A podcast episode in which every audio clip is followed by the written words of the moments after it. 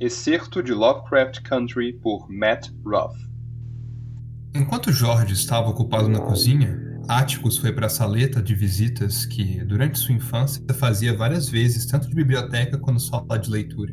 As estantes eram divididas entre dele e dela, sendo que tia Hipólita gostava mais de ciência e história natural, intercalando um ou outro Jane Austen. Jorge aprovava a leitura mais respeitável, mas reservava sua paixão mais profunda e a maior parte das suas prateleiras para o gênero pulp. Ficção científica, fantasia, histórias de mistério de detetive, terror e lendas bizarras. Atticus compartilhava da devoção por aqueles gêneros dominados por autores brancos, o que sempre causou atrito entre ele e o pai. Como irmão mais velho, Jorge era praticamente imune ao desdém do Montrose, e podia muito bem mandar o irmão guardar as opiniões para si. Atticus não tinha o mesmo privilégio. Quando o pai se dispunha a discorrer seus gostos em literatura, não lhe restava escolha além de aturar. O que não faltava era motivo para a discrição. Edgar Rice Burroughs, por exemplo, proporcionava uma excelente fonte de combustível para críticas, com suas histórias de Tarzan. Não precisava nem começar a listar todos os problemas que Montrose via em Tarzan, partindo da própria concepção do personagem. Ou a série de Barsoom, cujo personagem, John Carter, fora capitão do exército do norte da Virgínia antes de se tornar um senhor da guerra marciano. Um oficial confederado. Dizia o pai de Atticus, exasperado. Esse é o herói. Quando Atticus tentava defender, dizendo que não era tão ruim assim, já que John Carter era tecnicamente um ex-confederado, o pai ironizava. Ex-confederado. E como é que isso funciona? É tipo ex-nazista? O homem lutou a favor da escravidão. Não dá para deixar esse tipo de coisa para trás. Montrose poderia tê-lo proibido de ler aquelas coisas e ponto final. Atticus conhecia outros pais que haviam tomado essa providência, que haviam pegado os quadrinhos e as revistas Amazing Stories dos seus filhos e jogado tudo no lixo. Montrose, por outro lado, com raras exceções, não concordava com o banimento dos livros. Sempre insistia que só queria que Atticus pensasse bem a respeito do que estava lendo, em vez de assimilar tudo de maneira leviana. E, para ser sincero, Atticus tinha que admitir que essa era uma postura muito razoável. No entanto, na mesma medida em que era sensato reconhecer as boas intenções do pai, também não podia se ignorar que ele era um homem beligerante que adorava encontrar motivos para pegar no pé do filho. Tio Jorge também não ajudava muito. Não é como se o seu pai tivesse errado. Dissera ele um dia, quando Atticus reclamava de Montrose. Mas você ama essas histórias. Tanto quanto eu. Amo mesmo. Mas histórias são como pessoas, Atticus. Nós até podemos amá-las, mas não podemos alegar que são perfeitas. Sempre tentamos enaltecer suas virtudes e revelar seus defeitos, mas isso não faz os defeitos desaparecerem. Mas você não fica irritado? Não como o Pop fica. É, isso é verdade, eu não, não fico irritado. Não com as histórias, ainda assim, às vezes elas me decepcionam. Às vezes são como uma punhalada no coração. De pé, em frente àquela mesma prateleira, Atticus esticou a mão e pegou um livro do selo Arkham House, The Outsiders and Others, de H.P. Lovecraft. Aquele era um autor do qual o próprio Atticus ficara surpreso por gostar. Lovecraft escrevia histórias de terror, o que era mais a preferência de George, enquanto Atticus simpatizava mais com as histórias de final feliz, ou ao menos esperançoso. No entanto, um belo dia ele decidiu de repente dar uma chance a Lovecraft, escolhendo de forma aleatória um conto longo chamado Nas Montanhas da Loucura. A história envolve uma expedição científica à Antártica em busca de fósseis. Enquanto procuravam novos sítios, cientistas descobrem uma cadeia de montanhas com picos mais altos do que o Everest. Em um platô nas cordilheiras, há uma cidade construída milhões de anos antes por uma raça alienígena chamada Coisas Ancestrais, ou Antigos, que vieram do espaço durante a Era Pré-Cambiana. Embora os antigos tenham abandonado a cidade muito tempo antes, seus antigos escravos, monstros protoplasmáticos chamados Shoggoths, ainda vagam pelos túneis subterrâneos abaixo das ruínas. Chicotes! Perguntara o pai de Atticus no dia em que o menino cometeu o erro de comentar o assunto com Montrose. Shoggoths. Corrigir Atticus. Aham. E a raça dos mestres? O clã ancestral? Coisas ancestrais. Antigos. Aposto que eles têm pele clara. E que os Shoggoths, eles são escuros. As coisas ancestrais têm formato de barril. São alados. Mas são brancos, não é? Cinza. Mas cinza claro? Depois de um pouco mais de provocação no mesmo estilo, e com um adendo mais sério sobre a visão obstinada e equivocada do Sr. Lovecraft a respeito da evolução, Montrose deixara o assunto morrer. Ou assim pareceu. No entanto, algumas noites depois, ele trouxe uma surpresa para casa.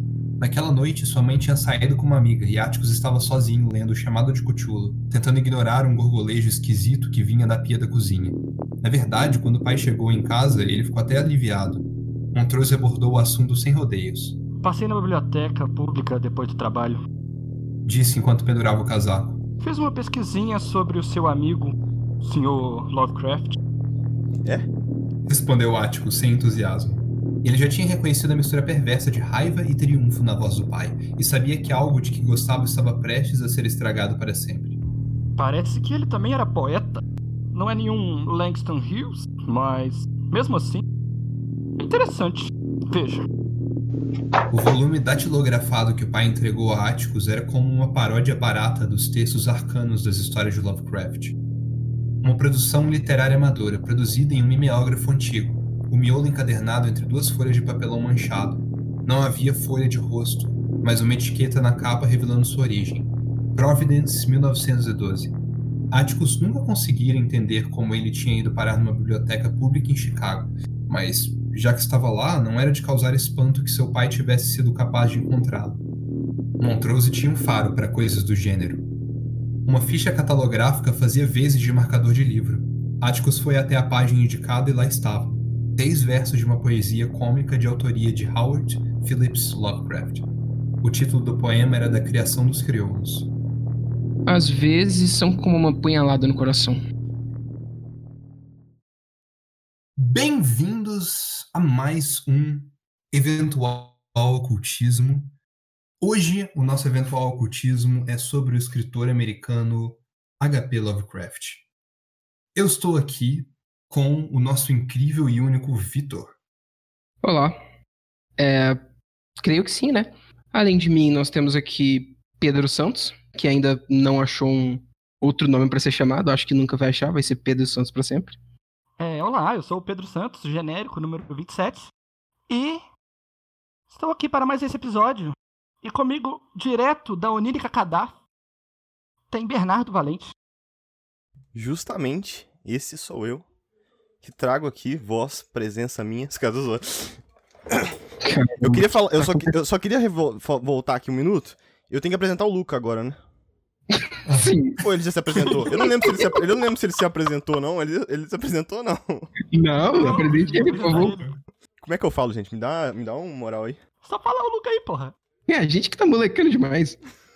Demorou, então. Vou voltar minha fala aqui. Justamente, eu sou Bernardo, Estou aqui com a ilustre presença do nosso apresentador, Luca. Projetador, obrigado. É, não, é, foi muito estranho, galera, desculpa. Olha, você sabe que nada disso aqui vai ser cortado não, né? Vai ser isso aí mesmo. Tudo, tudo será cortado, Vitor. Inclusive, não haverá mais podcast. Depois Nossa, não. Eu, eu, eu, Não, a introdução tem que ser essa. Não existe possibilidade.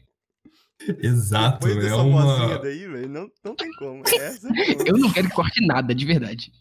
Vitor, eu vou passar a voz para você então, uh, para você dar uma introdução do que, que é esse programa, do que está acontecendo, pessoas provavelmente estão perdidas. Perfeito, eu, eu tô, tô, até com medo de fazer isso agora, mas tudo bem.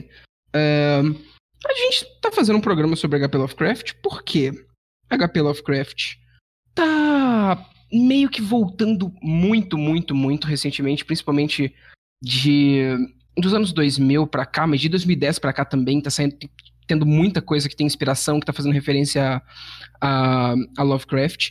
E a gente. Exato. Pode falar, Pedro. Não só ele tá voltando, como ele não sumiu desde a década de 1920. Isso é muito impressionante. Ele tá sempre aí, sempre é, inspirando pessoas e sempre presente. É verdade. E esse programa vai ser em três partes. O primeiro vai ser mais sobre isso que eu acabei de dizer. Mais sobre a influência do Lovecraft, uma, uma coisa mais geral sobre as, sobre as obras dele. E a gente também vai conversar e tentar entender por que, que ele tá, tá voltando tanto, sendo tão é, importante, que tem tanta gente referenciando ele agora. A gente vai falar sobre essas adaptações e sobre essas obras inspiradas nele, sobre o horror cósmico e como é que essas, essas obras adaptam o horror cósmico. A gente vai falar de algumas coisas desse tipo. E discutir outras sobre o autor também, nesse primeiro programa. Uh, ainda vai ter a parte 2 sobre os contos em si. A gente vai pegar alguns contos mais importantes, tipo Dagon, é, o chamado de Cthulhu, nas Montanhas da Loucura. E a gente vai conversar sobre eles, vai ser meio que uma crítica com opiniões, com é, uma discussão mesmo sobre, sobre os contos. Mas do lado do horror cósmico também, né? Verdade. E o terceiro episódio a gente vai falar de um outro lado do, do, dos contos do Lovecraft, o que chamam de ciclo dos sonhos, o Dream Cycle, que é, são só alguns contos que ele fez que não são exatamente de terror, mas que são bem interessantes também. Esse é o que eu tô mais animado para fazer, na verdade. Vamos começar. Os que dizem que o, o horror cósmico é loucura, né? Essas pessoas claramente não conhecem o ciclo dos sonhos. Exatamente. Mais alguma coisa para falar nessa introdução? É isso aí. Queremos que é isso. Então, nessa primeira parte do programa, a gente vai estar seguindo aí com as pesquisas mais, mais aprofundadas do Pedro sobre a vida do HP Lovecraft.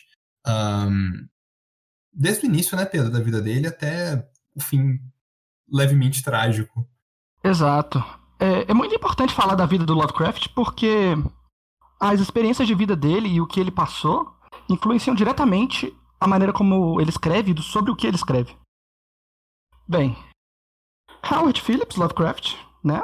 Para quem não sabe, nasceu em Providence, em é, Rhode Island, no dia 20 de agosto de 1890. Dois anos e... mais, mais velho do que o Tolkien. Olha só. Uhum. Ah, isso é muito interessante, mas depois eu vou citar isso. Tá. É, com relação aos contemporâneos dele. Mas, é, Lovecraft nasceu dia 20 de agosto de 1890 e ele é de uma família, tipo, elitista? É de uma família aristocrática, perfeito. Da Nova Inglaterra, bem no estilo é, sou inglês e sou foda porque sou inglês, sacou? Era bem a família do Lovecraft. E ele sempre foi uma pessoa muito precoce. Ele, com três aninhos, já tava lendo, escrevendo, fazia poema e o caralho. O cara era muito pra frente, assim. Só que, bem novo também, ele perdeu o pai. O pai dele foi internado num hospício, na, na cidade de Providence também, por conta que ele teve um surto psicótico. E o pai dele foi para esse hospício e morreu no hospício. Então, esse pode ser o primeiro contato que o Lovecraft teve com a loucura na vida dele, que é um tema tão presente na, em toda a sua obra. E não é a primeira vez que ele vai ter esse contato, isso vai acontecer várias e várias e várias vezes.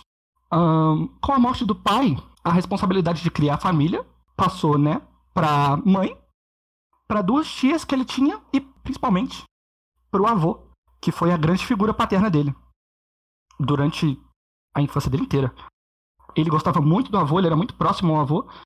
E o avô gostava de entreter o menino com histórias. Principalmente histórias góticas que o próprio avô criava. Mas não só isso, o avô tinha uma biblioteca vastíssima com, com vários tipos de ficção, com grandes contos góticos, com ficção científica, com livros de ciência mesmo. Então Lovecraft ficava alucinado lendo todos esses livros várias e várias vezes, ele gostava muito. E aqui, é, isso de biblioteca vastíssima não é exagero, né? O pessoal era realmente uma família aristocrática clássica de, é, é, de Providence, né? Antigaça. O pessoal era realmente muito rico, ainda mais por conta dos negócios do avô dele. Sim, exato. A linhagem do Lovecraft pode ser traçada de volta para quando os ingleses vieram para os Estados Unidos mesmo. É uma família bem, é, bem tradicional. Importante falar também que o Lovecraft ele tinha um certo problema de saúde, né? E por isso, assim, a, a, infância dele toda, ele ficava só quase que dentro da casa. Ele, ele ficava lendo, ele tinha pouca relação com, com pessoas que não eram da própria família. Então, esse modo de vida e esse ponto de vista da família moldou ele desde muito pequeno, porque era só o que ele o que ele, ele tinha contato, sabe? Ele não ele não quase não saía de casa por causa dessa dessa saúde dele, por causa de umas uma visão meio... até meio xenofóbica do exterior, né? Como trancado Sim. em casa. Exatamente. Sim. Ele, inclusive, não frequentava a escola, ele foi um autodidata. E, porra, ensinando, tipo, aprendendo sozinho, ele foi até muito bem. É verdade. Mas, Mas, interessante de falar desse, desse, dessa condição de saúde debilitada dele, porque tem indícios que é muito psicológico. Que ele, real, tipo, fisicamente mesmo não tinha nenhum problema, mas ele tinha uma mentalidade muito debilitada. Isso fazia ele ficar fraco. Uhum. Dizem que ele, ele tinha espasmos também, né? O que. Essa falta de controle do corpo também é muito do- dos contos dele. Sim, sim. E é interessante, Ele né, velho? passou. Eu acho muito interessante isso do Lovecraft, porque, tipo assim, eu, eu sempre olho pra ele e penso assim, mano, o cara é um gênio, tá ligado? Muito foda, olha os contos, olha o que, que ele escreveu, olha o que, que ele fez. nananana. Só que na real ele era bem maluco, né? tipo assim. Era bem Então, anormal, assim, Maluco? vamos dizer. eu não acho que ele era maluco. Eu só acho que ele, tipo, ele era. Tinha um problema com se relacionar com pessoas. ele gostava de ficar na dele. Um problema de se Mas cara relacionar um com gênio, sim, pessoas realmente. eu também tenho. Porém, eu não, não tô aqui escrevendo cachula, né?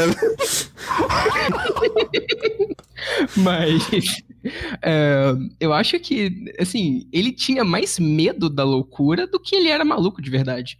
Porque, né, a mãe dele, como você já. a- o pai dele, na verdade, né, como você já mesmo disse, Pedro, mo- acabou morrendo no, no, no hospício e a mãe dele foi muito é, chocada por isso e, e meio que começou a ser muito super protetor e ter uns, uns, uns problemas é, mentais também, e no final ela meio que teve um- um destino próximo também, não é? Muito próximo, inclusive foi internado no mesmo hospital, no mesmo hospício que o pai. Pois é, Também morreu lá. Pois é. Então, assim, é, é claro que isso não é não é uma coisa certa, mas é bem provável de, de se de se teorizar que isso tenha influenciado bastante no que que o no que que o Lovecraft escrevia, né? Essa parte da loucura e, e de como isso afeta os personagens em grande parte dos contos de horror cósmico dele é um símbolo muito grande da literatura dele e é uma coisa que assim era é bem fácil de se de se imaginar que ele tinha medo desde a, da, desse, desse período da infância dele. Exato. E para mim, as principais influências de Lovecraft no sentido mais amplo são a loucura que ele viveu e a biblioteca do avô. Porque foi de lá que ele pegou histórias como é, Mil e Uma Noites e contos da mitologia grega, que são influências fortíssimas para os contos dele. É verdade. É, sempre tem coisas árabes nos contos dele. O Necronomicon foi escrito por um árabe louco e tudo mais. então- Inclusive, o, o árabe louco que escreveu o Necronomicon era meio que um pseudônimo que ele se dava quando ele era criança também, ele Quando ele é criança. né? Realmente, verdade. Abdul Al-Hazred. Al-Hazred. Exato. Tá. Bem, ahn, com o tempo, né, ele teve essa infância bem é, prolífica aí, apesar de ser só dentro de casa, basicamente, com o avô dele, mas, como acontece com avós... Não, mentira, não vou falar isso não. Morreu. Morreu. Olha os caras, né? Mas morreu em circunstâncias meio complicadas, né? Porque ele teve problemas econômicos enormes no final da vida e a fortuna da família do Lovecraft veio caindo com esses, esses últimos momentos da vida do avô. Sim, principalmente depois da morte do avô, os negócios do avô, que eram a fonte de renda da família, foram todos se, se desgastando e ficando decrépitos, assim. E a, eles, a casa não estava sendo cuidada, a casa ficava meio caindo mesmo, estava mal cuidada. Eles tiveram que vender a casa dele, que o Lovecraft nasceu, para ir morar numa casa mais simples. E imagina o impacto que isso teve no orgulho dessa família aristocrática, principalmente pro Lovecraftzinho. Foi muito impactante para ele. Nesse lado do orgulho é muito importante citar que o Lovecraft também não queria trabalhar com alguma coisa que não fosse ao nível da família dele, né? Por isso ele Exato. quase não recebeu pelas obras que ele teve e viveu nesse dinheiro da família, que mesmo caindo era gigante, né? Até o final da vida. Exatamente. Sim. Ah. E não é nem que ele não queria, a família não queria. Mais pra frente ele vai chegar a se casar, o Lovecraft, com uma judia, e essa judia era comerciante, ela tinha uma loja de chapéus. Chapéus. E as tias não gostavam da mulher nem fudendo, porque ela era comerciante, velho. Ele, ela não aprovavam o, o casamento dos dois. Ah, Era uma família é. muito fechada. Um, um adendo aqui, que isso que você falou dele dele ter que mudar de casa e essa casa antiga dele com a biblioteca que ele viveu a, a, a infância dele toda era importante pra ele essa mudança de, de, de, de casa afetou ele. É importante falar porque isso é um tema muito recorrente nos contos do ciclo dos sonhos. Assim são dois contos que todo tem- ex- ex- existem dois contos que depois dois podcasts pra frente a gente vai falar deles é, Selafaz e a Busca Onírica por Kadaf, que se baseiam nos personagens é, tentando chegar em cidades fictícias que eles sonhavam e que eles brincavam que eles viviam quando eles eram crianças. Então. É, e, e, tem muito isso de, de voltar pra, pra, pra onde, onde esses personagens passaram a infância e tudo mais. Então, tá aí. Algo que pode ser relacionado também. Até, é. esse, até esse contexto de é, ter uma herança, né? Ter uma herança de um, um tio, ou um avô, ou alguma figura paterna antiga, né? Ou da família antiga de uma pessoa, é muito uma forma utilizada do Lovecraft de trazer uma pessoa para um lugar, né? Exatamente. Exato. Sim, concordo. Mas, continuando com a história de vida dele, pós-morte do avô e troca de casa, essa mudança, ele ficou extremamente depressivo. Ele entrou numa depressão sinistríssima e ele meio que se excluiu da sociedade, mais do que ele já estava excluído. Ficou só ele e a mãe vivendo meio que num esquema é, psycho ali, Norman Bates com a mãe dele, tá ligado? Era quase aquilo. E a única coisa que mantinha ele é vivo mesmo. Ele chegou a dizer, tipo, se eu não tivesse descoberto isso, eu com certeza teria me matado que foram o, o amor dele por ciência, principalmente astronomia. Ele sempre foi ele sempre não, mas ele passou a ter um gosto muito forte por astronomia. Ele frequentava o observatório da cidade, ele ia na biblioteca da universidade, ficava fazendo várias pesquisas. Esse amor dele por conhecimento, principalmente conhecimento científico, manteve ele vivo durante todo esse período de eremita que ele teve nessa vida recente dele. Nessa vida, no eremita começo da vida. louco, talvez? Ó, oh, olha só.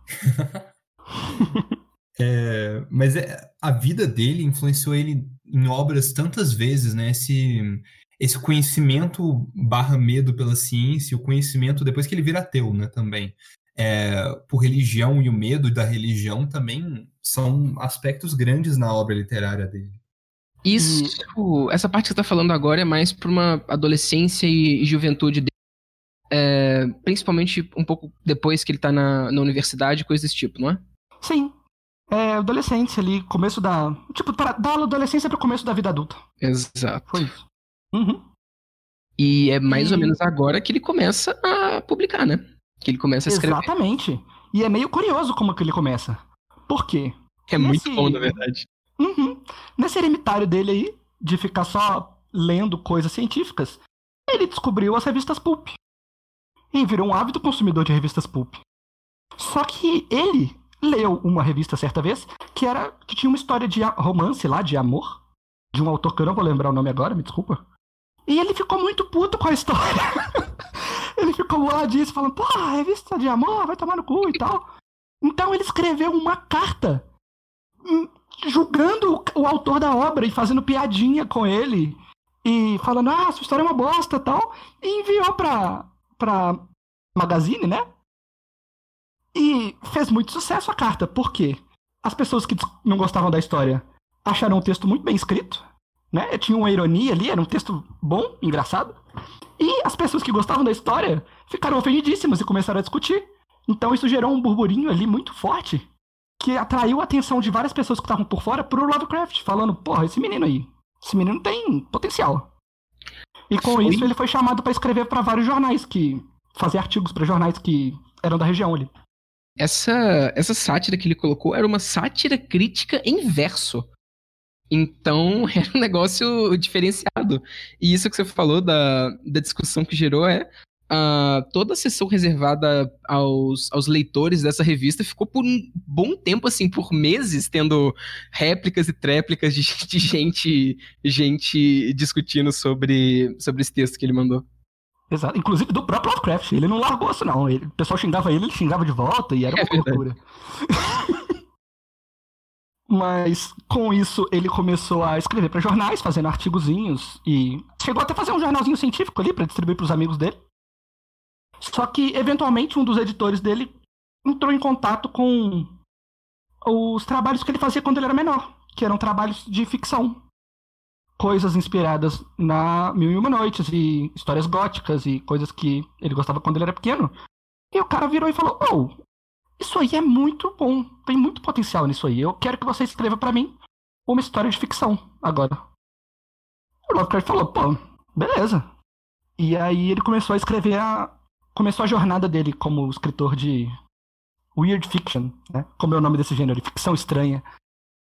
Chegou ao ponto de Weird Fiction, né? Que, assim, é, é um gênero muito importante na história americana, até indo pro lado dos quadrinhos, que causou uma reviravolta nessa questão do pudor americano. E é, nessa época do Lovecraft não tinha tanto problema, né? Mas ele mesmo foi uma, uma influência grande para os quadrinhos e quadrinistas e escritores ali para frente, depois da publicação da, da editora Arkham, né?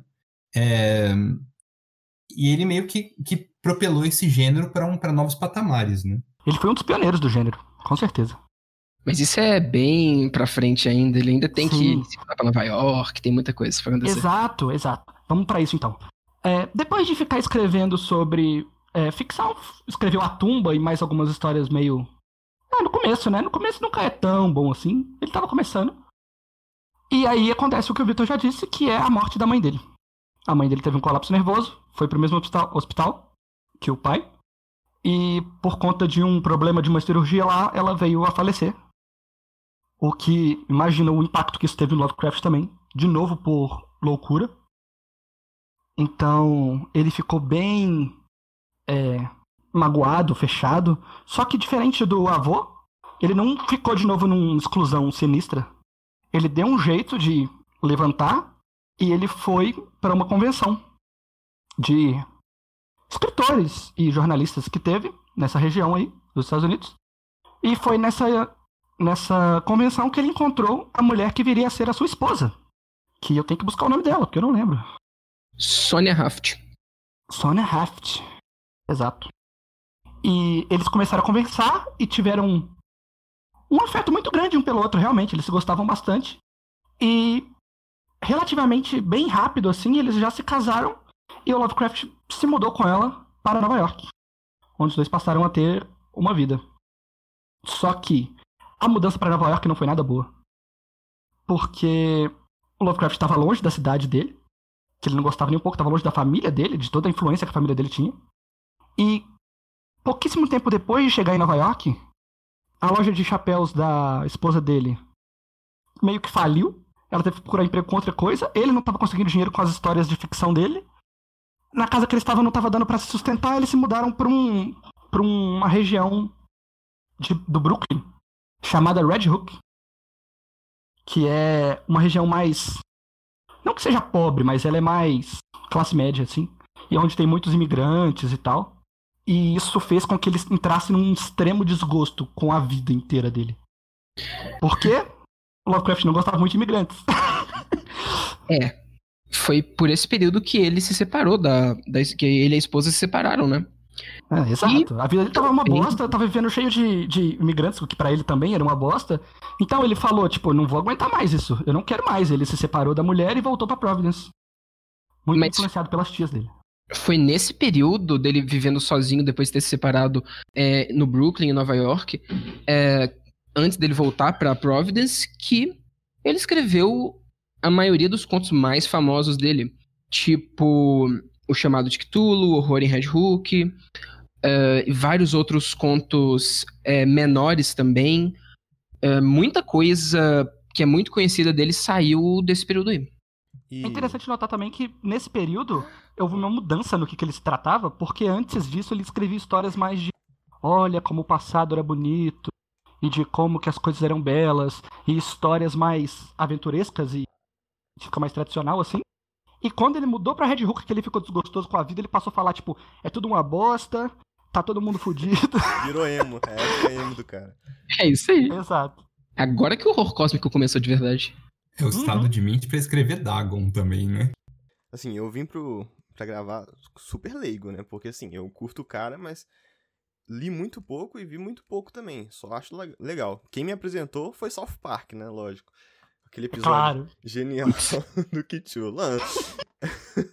Porém, tipo assim, eu achei muito legal vendo essa história toda, que você identifica muito, muitas coisas realmente nos contos dele. E o que mais me, eu consegui identificar, que foi o único, um dos únicos que eu li, foi o da cor que caiu do espaço, né? Essa questão da loucura e essas coisas, eu. Não sei se eu tô viajando, mas me veio aqui muito quando eu tava lendo isso agora. Uhum. Não, com certeza. A Corda que veio do espaço também mistura a loucura, que é um assunto que ele gosta muito, que ele teme muito, com o amor dele por astronomia, né? Que é, um meteoro que cai, a galera vem estudar o meteoro. Então é, é bem isso mesmo. É, Tá. E acho que outro aspecto importante da Corcal do Espaço é meio que essa, essa coisa de fora pra dentro, sabe? Que eu acho que faz muito parte do horror cósmico dele, coisas que saem do espaço e vêm pro, pro ambiente é, controlado humano, né? Essa, essa coisa de, tipo, ele sendo jogado no Brooklyn, por exemplo, quebra com essa normalidade da vida dele, com alguma coisa aversa, alguma coisa que ele tem xenofobia a, e que começa a modificar toda a situação dele que antes era perfeita. Essa É parte do conhecimento do, do que estava fora da casa, eu acho. Tem muito do Lovecraft. Definitivamente. Então, é até esse ponto que a gente vai falar ou vai chegar até a morte dele também? Não, vamos, vamos pra morte, porque daqui não tem, acontece muito mais coisa. Então, vai em frente. É. O Lovecraft retorna para Providence e com isso ele vai passar o resto da existência dele toda lá, na cidade. Ele é uma figura ilustre da cidade, as pessoas conheciam ele, não como um autor famoso, mas como um. alguém que você vê. Era uma cidade, tipo, não tão grande assim, então as pessoas conheciam. Ele não era uma figura estranha. E é nesse período da volta dele de Nova York até a morte dele, esses 10 anos aí, que vai ser o período mais prolífico da vida dele. Ele vai escrever os contos mais famosos dele nesse, nessa época. E aí ele fica assim, até que no final ali, tipo, perto de. Putz, 1931, 32, os contos dele de ficção estranha passaram a ficar, tipo, grandes demais e estranhos demais. O povo não tava conseguindo acompanhar o que ele tava querendo dizer. Tava muito esquisito.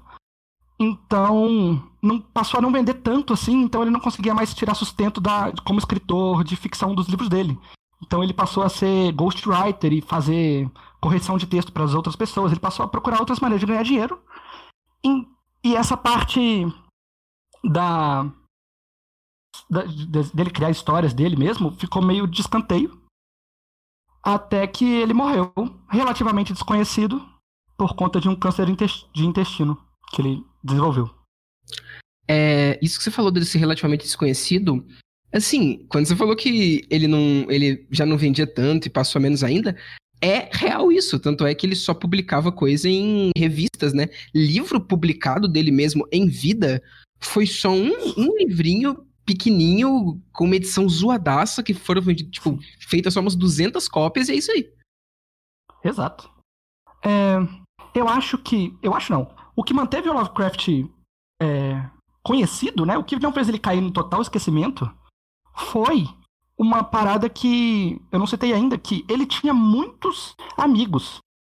Só que ele não saía para encontrar esses amigos. Os amigos deles eram todos por carta. O Lovecraft escrevia muitas e muitas e muitas cartas. Então, ele ficava mandando carta pros amigos dele, falando: Ah, eu tive essa ideia aqui, eu tive sobre essa história. E mandava rascunho da história. Ele chegava a mandar, tipo, 30 páginas de carta pra, pro cara. Eu imagino como que o cara se sentia quando ele recebia isso. É verdade. E interessante notar também que os amigos que ele escrevia, né? Um deles era o Robert E. Howard, o criador do Conan. Então, é, você consegue notar influências do terror cósmico Lovecraftiano em algumas histórias do Conan, tipo a Torre do Elefante, assim. É bem. Tem muita coisa de Lovecraft naquela história.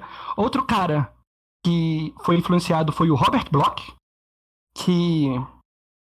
Ele escrevia muita coisa de ficção científica também, horror cósmico, mas o que ficou famoso dele foi um livrinho chamado Psicose, né? Famosinho. É, famosinho, pode dizer. Adaptado também por um pequeno filme chamado Nunca ouvi Psicose falar, também, nunca ouvi falar Hitchcock. disso na minha vida.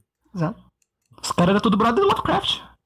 Cara. Tem vários livros que são compilações de cartas do Lovecraft. E assim, não tem como compilar todas. Eu acho que ele chegou a escrever mais de 80 mil cartas na vida dele. É uma Eu coisa acho que não absurda. chegou a 80 mil, foram umas 100 mil cartas, não? Pô, então, né? Tá aí. Meteu o louco mesmo. Peraí. Eu acho que, eu, eu acho que esses dados estão todos... Peraí, rapidão. Eu li 80 mil, mas, né?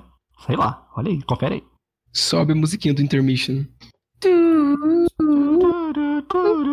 Algumas estima- estimativas apontam 100 mil correspondências. Tá certinho. Tá aí. É isso mesmo. Muitas delas estão preservadas no Museu de Providence. No museu, não, na Biblioteca de Providence, que é a cidade natal do Lovecraft. Tem inclusive um busto do Lovecraft nesse museu.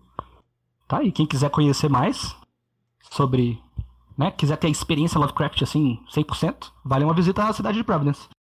Eu Uhum. não recomendo uma experiência Lovecraft 100%, Por favor, não. Mas... Evitem, se possível. É. Dá pra parar no 40% e continuar saudável. É o Exato, ideal, eu exato. diria. E olha lá. Exatamente. É isso sobre a, a vida dele. Mas eu queria também abordar um pouco sobre a forma que ele escrevia. Por quê? Eu já ouvi muitas pessoas com uma crítica ao Lovecraft falando que ele não sabia escrever. O que, que vocês acham disso? Isso existe? Eu não pesquisei muita coisa e não vi ninguém falando sobre isso, não. Onde você viu isso? Ah, milhões e milhões de pessoas falando. Ah, mas ele só sabe colocar adjetivo que não fala porra nenhuma. É cheio de arcaísmo, não consigo entender o que, ele tá falando. E, Mas isso é, perfeitamente pensado, né? Pra trazer esse, esse estranhamento nas histórias dele, né? Então, isso. E também acontece que ele era uma pessoa, como eu disse, muito aristocrática. E ele era anglófilo. Ele amava a Inglaterra. Então, ele tinha esse amor pelo passado. E ele meio que repudiava o presente. Uma parada que acontece muito, até hoje em dia mesmo. As pessoas não gostam do que, que tá acontecendo agora e falam, ah, pô, na minha época que era bom. Sempre. Mas no caso dele, era. Na época dele era tipo. Começo do século XIX. Aí, ele não gostava de colocar gíria nas, nas histórias dele. Ele não gostava de escrever de maneira normal, ele gostava de escrever, usar umas palavras estranhas, antigas, velhas. Ele não. É a parada que eu ia falar. Ele é contemporâneo de. Ele é do movimento mo- modernista, se você for parar pra pensar. 1920. É, tá saindo Great Gatsby, tá sa... é, outro autor que tá publicando é o Ernest Hemingway. Então, se você para pra comparar Hemingway, que é um cara super direto ao ponto, que tem um esquema de escrita muito é, importante também, é um nome muito importante para literatura americana, com o Lovecraft, que se você for ler, você vai achar que é um texto do século XIX. Então, ele é muito atrasado no quesito literário, mas eu não acho que, eu não acho que isso é particularmente ruim, assim, não me incomoda tanto que nem eu vejo certas pessoas achando ruim. E eu vejo várias pessoas falando que por conta desse atraso, entre aspas, dele, ele não, ele não era relevante. Ele não tratava de coisas relevantes para a sociedade. Ele era uma pessoa. A literatura dele não era é, importante, entre aspas, assim. E assim. Eu discordo. Muito, muito mesmo. Porque eu acho que, de certa forma, o Lovecraft é a. o reflexo perfeito e meio triste do que, que eram os Estados Unidos no começo do século XX. Aham. É o verdade. Lovecraft é uma, é uma pessoa extremamente sensível. Por mais que você fale qualquer coisa dele, ele era muito sensível. Então, estava começando a crescer é, a cultura é, homossexual, estava ficando muito forte nos Estados Unidos nessa época.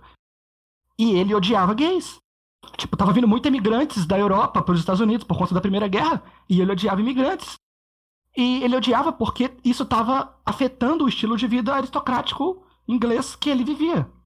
Então, todas as vezes que ele fala do medo do desconhecido pra mim nas obras, é muito ele, para mim, a minha interpretação, é muito ele falando sobre as coisas que ele não entende e acontece que o que ele não entende é a cultura das outras pessoas.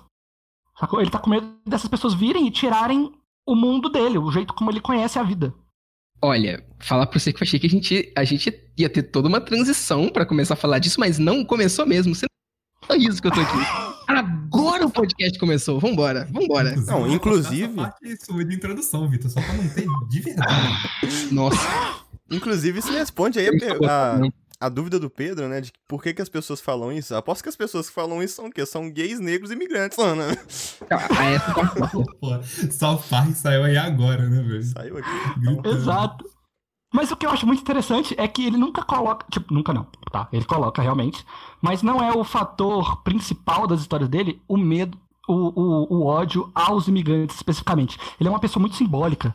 Ele gosta muito de usar símbolos. Então. Nunca é tipo, a pessoa veio é, da África e ela vai me matar. É.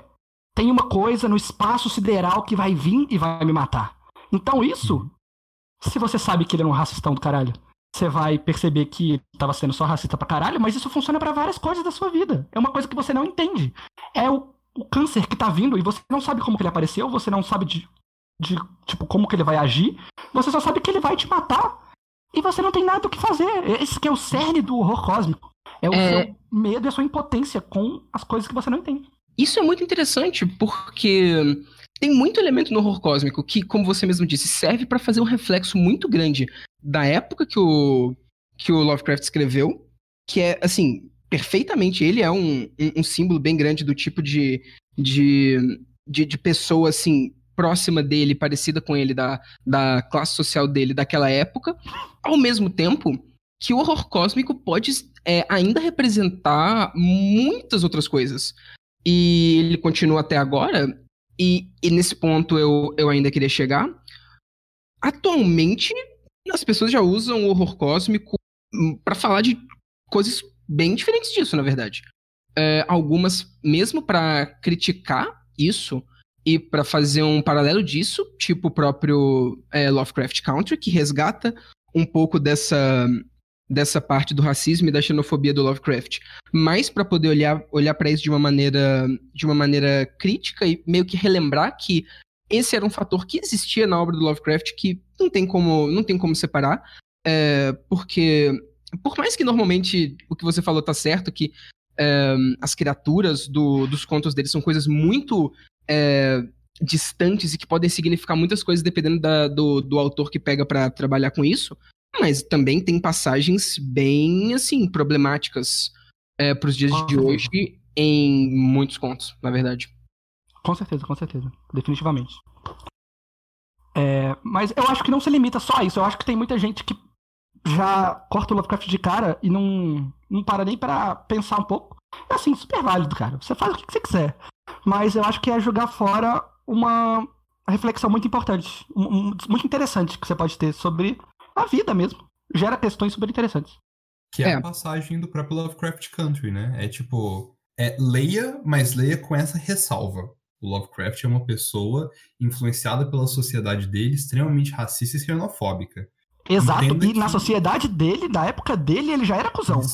porque Exato, tinha medo é. porque as paradas estavam surgindo, né? O movimento gay tava vindo, os imigrantes estavam vindo, e as pessoas estavam acolhendo ele. Não, que era essa porra não. Exatamente. Já era, já era vacilo. É, assim, não dá nem pra falar que ele é um homem do seu tempo. Uh, de certa assim, mais ou menos. Mas, é, exatamente, não, não, representava também todo mundo.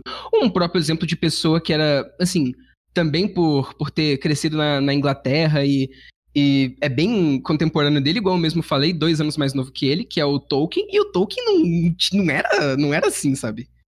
Exato. Ele não era, não era racista igual o, o, o Lovecraft de forma alguma. Mas esse ponto ainda é válido, e o que, que Lovecraft Country ou o que Providence, por exemplo, do, do Alan Moore fazem, é muito válido. Porque, por mais que esse lado não represente todo o horror cósmico, ele representa uma parte e não, acho que não pode ser esquecido também, não, sabe? Definitivamente. Uma das formas que o horror cósmico é muito mais é, apresentado, ao menos nas narrativas pós anos 2000, né, mais novas mesmo, é o horror vindo do ser humano, né? que o, a, o grande terror ali, ainda mais, por exemplo, no Lovecraft Country, não vem das criaturas antigas, desses seres inimagináveis. São bem imagináveis, são seres humanos, estão do seu lado. É, e, e, eles talvez usem essas criaturas como uma fonte de poder, né? Que te causa essa questão um pouco de, é, de incapacidade de contra, né? Mas o, o, o terror vem muito atrelado a essa questão humana. É, que também vem das origens, vem, ao menos as coisas mais, mais é de sucesso que eu vejo adaptando o horror cósmico atualmente, vem tirando justamente da origem do Lovecraft e dissecando isso e trocando é, por uma forma que apresente mais a sociedade é, atual, né? A sociedade não xenofóbica, mas a, a, a sociedade que está vendo a xenofobia acontecendo dentro dela. Exato. Uhum. Eu, o trabalho de restauração, não restauração, mas o trabalho que eles estão fazendo com a ficção Lovecraftiana hoje em dia é muito boa diferente do que foi feito depois que o Lovecraft morreu, inclusive. Porque uhum. um desses. O principal sucessor do Lovecraft mesmo, que foi o August Darleth, Darleth. Caralho, August Darleth. Ele é muito importante para tudo do Lovecraft. Ele que criou o selo Arkham House lá, que o Luca comentou, que foi muito importante para preservar os textos do Lovecraft e tal. Só que os contos dele eram muito bem versus mal não tinha todo esse dilema que a gente está falando sobre o horror cósmico vir e essas as reflexões que isso causam. É tipo, ah, tem um bicho do mar aí parece um polvo, bate nele. Ficou muito simplório. E como as pessoas têm, tiveram contato com isso, de cara, antes de conhecer o Lovecraft mesmo, eles acharam que o Lovecraft ia ser a mesma coisa. Então, perdeu. Tipo, as pessoas meio que acharam que o, a, o Lovecraft era aquilo. Era uma coisa de monstro normal. E, assim, isso é muito oposto do que o, o Lovecraft queria fazer. Um, em algumas passagens de, algumas, de alguns textos dele, para ser mais específico, no o horror é. sobrenatural em literatura. É, são alguns, alguns textos dele, algumas, alguns ensaios dele sobre o horror sobrenatural. É, que ele mesmo falava que quando ele, ele começou a, a pensar mais, a refletir mais sobre isso que ele escrevia, é, sobre o horror cósmico que, que, que ele fazia, ele começou a, a, a, pensar no tipo de, de ruptura que ele queria fazer, que inclusive foi muito inspirada nas obras de Edgar Allan Poe, foi uma grande inspiração pro, pro terror dele, e que essas rupturas que Poe fez, ele queria bem, bem continuar com elas, e que essas rupturas, assim, contradizem completamente o, o tipo de, de conto que você falou que esse sucessor dele fazia aí, Pedro. Olha aqui, nas palavras dele mesmo, as rupturas que, que Paul fez e que ele continuava são a extinção do que este último chama de convenções literárias como o final feliz, a virtude recompensada e um didatismo moral vazio e generalizado. Ele queria ir, ir para longe disso, sabe? É completamente oposto ao que você falou que foi feito aí. É. E infelizmente, por conta disso, acabou que fizeram as pessoas julgarem a obra dele também, e aí ele foi mais pro esquecimento. Uhum. Mas. Que bom que tá tendo esse retorno à, à origem, entre aspas, do que, que, ele queria fazer recentemente. Uhum. Outra parte importante que eu queria comentar. É, que também é uma, é, de uma de uma passagem retirada desse mesmo texto que eu, que eu falei, do, do horror cósmico na literatura, que para os contos do Lovecraft funcionarem, é, é, claro que existe todo esse sobrenatural, todos esses seres inomináveis e tudo mais, mas pro horror cósmico dele funcionar, antes disso acontecer, tem que ter um realismo muito grande. Porque o importante que faz você sentir medo naquilo é o contraste. É, é você pegar o, é, uma situação normal, uma situação é, típica das pessoas que viviam na, na época de, que, que, os contos dele faziam e em locais que realmente existiam, é, descrevendo é, ruas de Nova York ou de ou de, é, de, de Providence. De Providence, de Salem também, no caso de Innsmouth, né? Innsmouth é total Salem. Sim, exatamente. E aí pega isso, locais que, que pessoas andavam todo dia para poder trabalhar, linhas de é, de, de metrô sendo feitas, é, as ruas, as, as casas, e colocava esse elemento sobrenatural que simplesmente aparecia e revirava tudo, sabe? Esse é um ponto que ele, que ele colocou aqui. E essa passagem é, é bem importante exatamente para poder causar esse contraste. E para ter o impacto que criaturas tão absurdas assim deveriam, deveriam representar de verdade. Com certeza. Vamos para a próxima parte, pra próxima parte então? Acho que deu aqui. Olha, uh, agora essa próxima parte eu acho que poderia ser sobre atualidade. Porque a gente já falou que esse. esse para que o, os temas que o horror cósmico é usado para poder falarem sobre mudou desde o tempo que ele escrevia para agora, e eu acho que a gente poderia falar exatamente disso, do que que, do que, que as pessoas usam horror cósmico é, agora para falar, por que que o horror cósmico voltou tanto agora. Uh, e, e, também sobre as obras de. É, tanto adaptações do Lovecraft quanto obras inspiradas nele que estão saindo agora e, e, e, por que, que isso voltou tanto? Então. Certo. Então. É, eu acho que, tipo, vamos, vamos puxar direto para um lado, então, de é, atualidade, atualidade mesmo. Porque eu acho claro. que a nossa vida Principalmente com, por exemplo, agora eu acho que depois de, de 2020 a gente vai, vai ver muito essa ressurgência do Lovecraft de uma forma bem interessante. Porque é meio que essa, essa chegada de algo alienígena, né? Algo realmente alienígena e incompreensível e que não pode ser parado de forma alguma, está além do nosso controle, que é o Covid, né? Um, eu acho que é um negócio que, a, a, além das, das é, relações meio xenofóbicas que estão acontecendo desde 2016, essa questão de isolacionismo, é, tentando evitar completamente essa, essa mescla de culturas que a literatura do Lovecraft, de uma forma bem irônica, né, veio voltando para poder criticar justamente o que Lovecraft fazia, vem voltando justamente por conta disso, que o nosso mundo está passando por um período de mudança muito absurdo, né, muito conflito que está acontecendo no momento. E eu acho que o Lovecraft é um dicionário interessante para como os, os humanos reagem a, a, como você falou, o horror cósmico, essa mudança da normalidade, essa, essa tração de algo é, absurdo, é, como vem acontecendo muito atualmente. Algo desconhecido, né? Tem até a famosa frase do Lovecraft que o, a emoção mais primal e mais básica da, da, da, da humanidade é o medo, e o medo mais forte de todos é o medo do desconhecido essa parte é bem importante, e eu acho que essa parte é a única que, que você vai usar o horror cósmico para representar e que vai estar tá presente em todas as épocas, sempre, independente do que do que estiver acontecendo. Eu acho que essa parte, o horror cósmico sempre vai significar isso, sabe? Sempre, uhum. sempre, sempre. Porque uhum. não, não, não acaba. O medo do desconhecido permeia a, a evolução da humanidade inteira, sabe? Essa frase do Lovecraft é bem acertada nesse ponto. É, nunca vai parar de representar isso. Nunca vai parar e a humanidade nunca vai parar de sentir isso. E aí, com esse autor tão. É, que veio trazendo esse assunto tão proeminentemente, junto com uma estética que, pelo menos para mim, é muito legal. Os bichos dele são muito legais. Sim. Isso fez com que a obra dele fosse muito. É, influenciasse muita coisa que veio desde que ela foi publicada. Então, meio que o Lovecraft nunca parou de. nunca saiu do, da cultura pop no geral.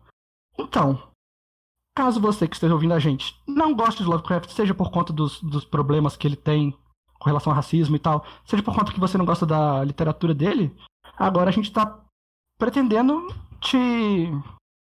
É... Direcionar, né?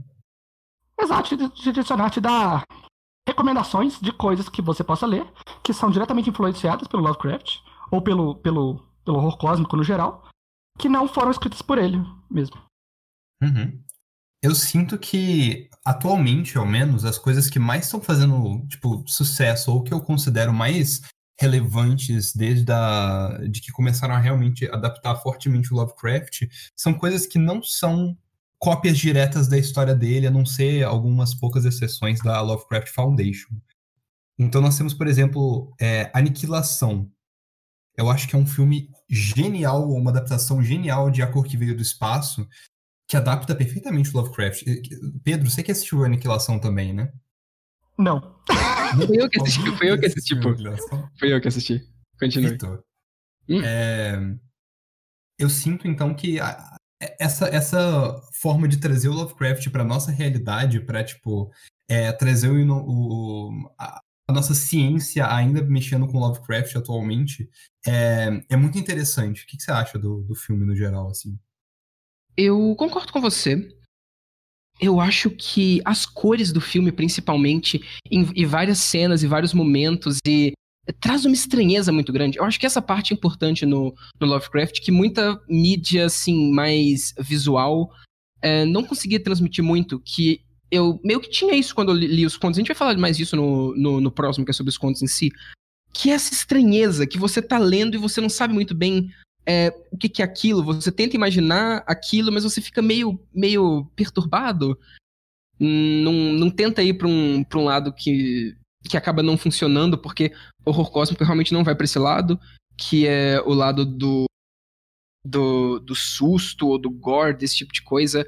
É, o horror cósmico é um horror muito mais que você pensa sobre ele e passa a ficar com medo por causa da, da, da pequenez da humanidade mesmo frente a criaturas absurdas e, a, e, e desconhecidas do que de uma coisa mais próxima que pode é, te agredir diretamente. No caso do filme é a mutação, né? Você, é. você, no caso do filme da própria obra, né? É a mutação é, é a luz que vem é, mudando o seu corpo queira você ou não, você entrou naquela área ali onde a luz está pegando, você vai ser mudado, você vai ser adaptado para o, que aquela, o que aquela entidade, que você também não sabe o que ela quer, é, mas o que aquela entidade está propondo, você não tem escolha naquilo. É, eu acho que esse filme é uma adaptação, uma adaptação muito legal da obra do Lovecraft e eu recomendo demais para quem quer sentir uh, um pouco do que, que é o horror cósmico de, é, de verdade, assim. Isso que você falou da, da criatura que você não sabe qual é a dela, não, não entende o que, que ela quer, é um ponto que me deixa muito aterrorizado. Uhum. É, são criaturas gigantescas que você não compreende. E você não sabe qual que é a delas. Por isso que hum, várias coisas de alienígena também. Eu tenho muito medo de alienígena. Eu tenho muito medo de alienígena, de verdade. Exato. Demais. Nossa. E. Porque é Por serem criaturas- né? É a, É a definição do desconhecido. É uma coisa que não faz nem parte do nosso planeta. É completamente Sim. estranho. Sim. E. é, exatamente por isso, eu tenho medo demais disso, de, de uma criatura que você não consegue entender as vontades dela e o que, que ela pretende com aquilo. Não é só uma, uma- uma criatura má que quer matar você. Você não sabe o que, que ela quer. Você, você olha e, caramba, o que que. O que que é isso? Acho que eu. Sei lá, não sei se. Mas eu, eu pensando nisso, eu fico realmente intrigado e aterrorizado, sabe? Eu acho estranho vocês falarem tão bem desse filme que é uma adaptação de Cor que Veio do Espaço, porque a adaptação que eu conheço de A Cor que Veio do Espaço é A Cor que Veio do Espaço, do Nicolas Cage. que Que vai um é lado tão muito bom mais assim. literal, né? Uhum. eu não gostei tanto assim, e eu acho que é inclusive por conta do que o Victor falou, que na- no filme do Nicolas Cage, a cor é, é- Aquele filme é praticamente um slasher movie. A cor é quase um serial killer. Ela cai, ela vai matando todo mundo e persegue todo mundo e gruda na parede, puxa o cara pra cima, assim. É uma coisa muito mais física que não é a vibe que tem a história. acho E suave. a, a única coisa indecifrável do, do, do filme em si é o Nicolas Cage, né? Porque ele tá também absurdo naquele Ué. filme. Tá, uma coisa que eu gostaria de entender. Você conversando com a gente, enquanto a gente tava estudando, pesquisando, lendo e assistindo coisas pra fazer esse podcast, você inicialmente gostou da Cor que Veio do Espaço, depois quando você começou a ler mais e assistir outros filmes, você passou a não gostar. Explica esse, processo aí. Eu acho que pra você é, traduzir Lovecraft, né? Você, você tem dois caminhos que você pode pegar. Você tem um caminho literal, que é, por exemplo, o que eles fizeram com esse filme, que é pegar a cor roxa e falar, essa é a cor que veio do espaço. Ah, o pessoal não sabe compreender essa cor, então é, é- é isso aqui que o cérebro tá, tá falando, é isso aqui que a nossa câmera pegou e ponto. Só que, por exemplo, no caso de Aniquilação, que faz a adaptação da mesma obra, ahn, eles fazem distorção de câmera. A cor, que não é referenciada no filme inteiro como uma cor, porque é, como a mídia visual só não funciona, você fala, nossa, essa cor não existe, mas você tá vendo a cor, então ela Que ideia merda, né? Tipo, pô, É, assim, eu acho que funciona. não, tipo, A mas. cor é roxo, velho. Os caras nunca viram uma uva na vida, não é possível. Ele era um fazendeiro muito ruim, realmente, mas... É verdade.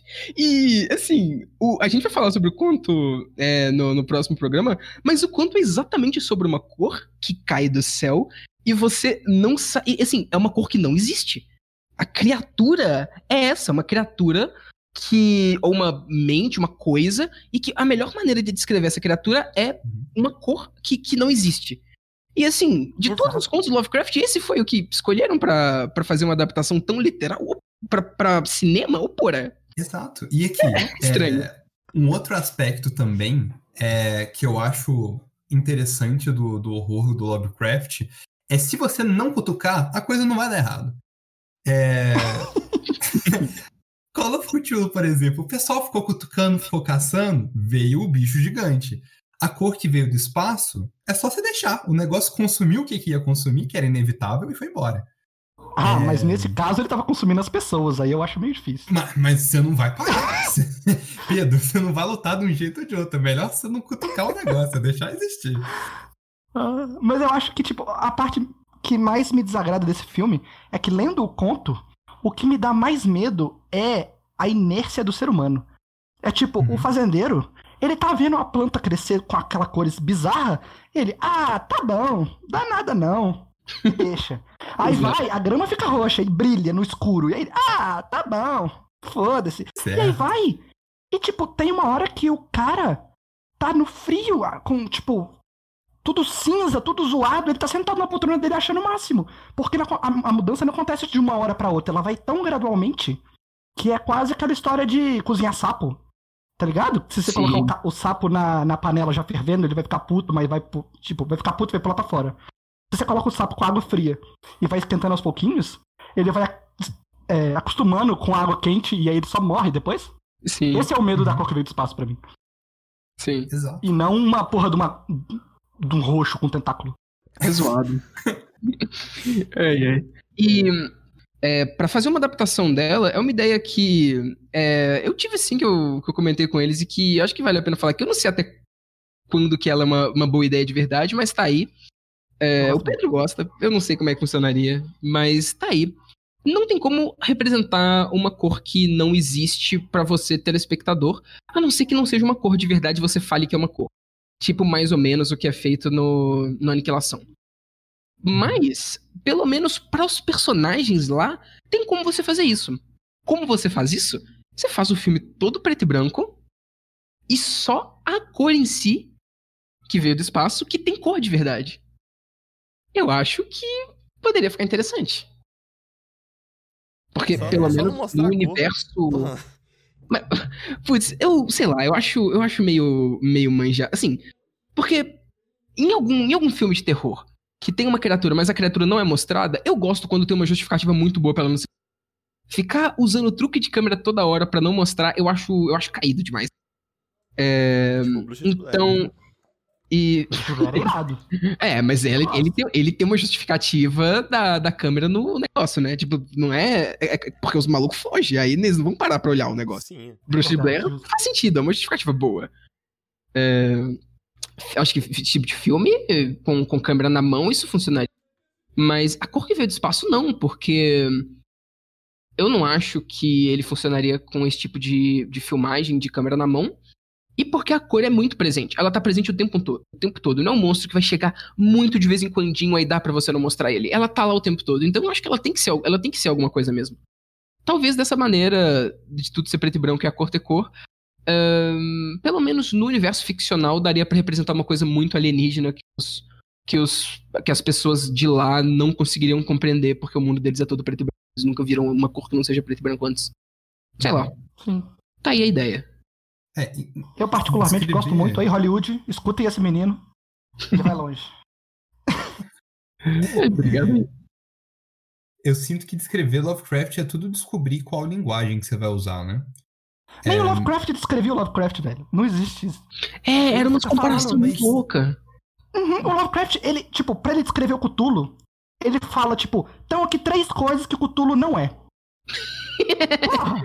Exato. Ele começa a fazer umas, umas comparações com, com outros autores, puxando ó- outras obras. Ele, ele faz uma- umas comparações pra você entender o quão gigantesco ou quão diferente é uma coisa sem descrever a diferença em si. Tipo, ah, esse aqui é um negócio que nem na mente do mais sábio ancião poderia se passar, mas não fala exatamente o que é, mas você sabe que é absurdo, porque nem o mais sábio ancião conseguiria compreender. E é ele falando Fora também, o que bingo. só você, né? Que só você tentar entender se o que ele Exato. menciona, sabe? E fora o bingo de adjetivos que ele tem, né? Inexplicável, inominável, ciclópico, pesadelar. Porra, dá pra fazer um jogo de bebida com isso. Toda vez que ele usar um desse, você toma um shot. Vai ser irado. Tá aí. Agora, eu não sei se vocês conhecem um filme chamado Ghostland. Já ouviram falar? Não conheço. É um, É sobre o quê? mais. é um filme de terror. Ele é só um filme de terror. É, é tipo assim, é um filme muito, muito ruim. Só que eu, eu, eu lembrei, você tava falando desse- dessa questão do Lovecraft e tal, dele ser enigmático. E e- em português eu acho que é A Casa do Medo.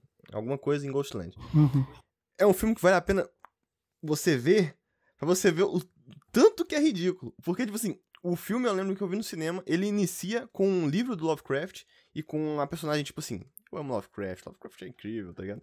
Só que, tipo assim, ele não consegue relacionar nada com o universo do Lovecraft. Você você ia, se você visse o filme, você ia falar assim, ah, só foi uma referência. Mas o filme deixa claro que ele queria entrar no universo Lovecraft. E não chega nem um, um tá ligado? Então eu acho muito bom vocês verem só pra vocês irem, que vocês vão curtir muito esse filme, né? Tá bom. Ah, agora eu quero. Tá aí a recomendação do Bernardo. Ghostland. Acho, acho Ah. muito válido. Continuando nessa parte de meme, só que essa outra que eu vou falar é boa, é a incrível adaptação de Shadow Over Innsmouth, é esse o nome do conto? É esse sim. Que é o vídeo no YouTube chamado Fishman. É maravilhoso.